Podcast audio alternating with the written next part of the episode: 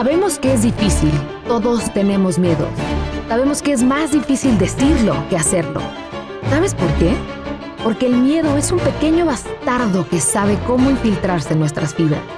Y es tan difícil deshacerse de él. Dolor, sufrimiento, miedo, incertidumbre, trabajo duro. Todo es parte de nuestra existencia. Cuando te sientas terrible, lo único que debes hacer es cuidar tu fuego interno.